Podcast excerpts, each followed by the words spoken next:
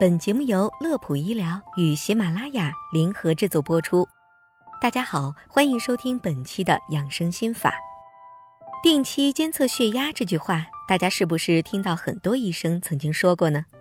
不管是三甲医院的大专家，还是社区医院的家庭医生，都会跟患者强调一定要定期监测血压。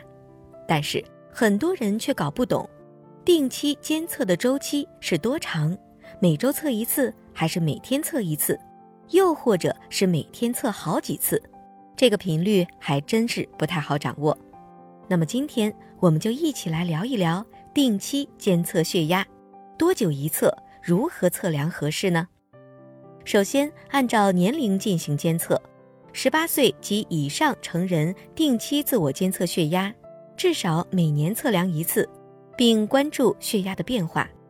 对于有高血压家族史的人群，建议三十岁以后每六个月测一次，因为很多高血压患者早期是没有任何症状的。其次，按病情进行监测，这里小编整理了三种不同阶段患者的监测方法，供大家参考。一、初诊血压未达标的高血压患者，应每日早晚各测一次，最好在早上起床排尿后。服药前，晚上在临睡前连续测量七天，取后六天的血压平均值作为参考值。对少数无法连续测量七天的患者，至少连续测量三天，取后两天的血压平均值作为参考值。二、初次服用降压药，降压药刚调整，血压尚不稳定的高血压患者，应早晚各测一次。早晨选在起床小便后未服药时，晚上选在睡觉前，连续一周，去除第一天血压值，计算后六天的平均值。三，血压稳定控制者，每周选一到两天，早晚各测量一次。对于一些特殊情况下高频率的监测血压，患者往往在家自己测量血压更方便。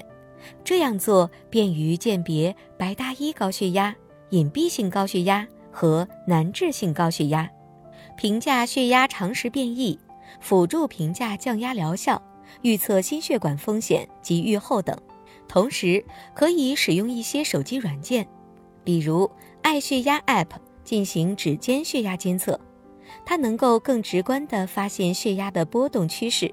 是长期监测血压是否稳定、管理高血压的智能化工具。最后，我们来聊聊在家测量血压时需要注意的几个细节。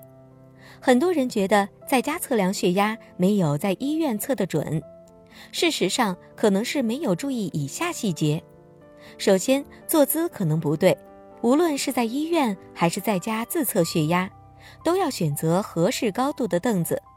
背部可以轻轻靠着椅背，双脚平放在地上，不要悬空，不要翘二郎腿。其次，在测血压时应保持安静，不要讲话。第三，袖带不要过松或过紧，袖带和胳膊之间要可以放进去一到两根手指。第四，不可以在缺水状态下测量血压。第五。建议每周血压最好测够三次，每次间隔一到两分钟。由于第一次的血压值多数情况下偏高，建议去掉，取后两次的平均值。此外，如憋尿、吸烟、喝茶、喝咖啡、吃得太油腻或太咸等等，这些都会影响血压的数值。总之，对于高血压病人来说，定期监测自己的血压是了解和控制病情最简便的方法。因此，大家在家里进行监测血压时，一定要把它做好、做准确，这样才能获得最真实的数据，更好的控制高血压病。好了，本期的内容就到这里。乐普医疗健康调频，祝您生活安心，工作顺心。先别急着走，记得点关注，我们下期节目再会。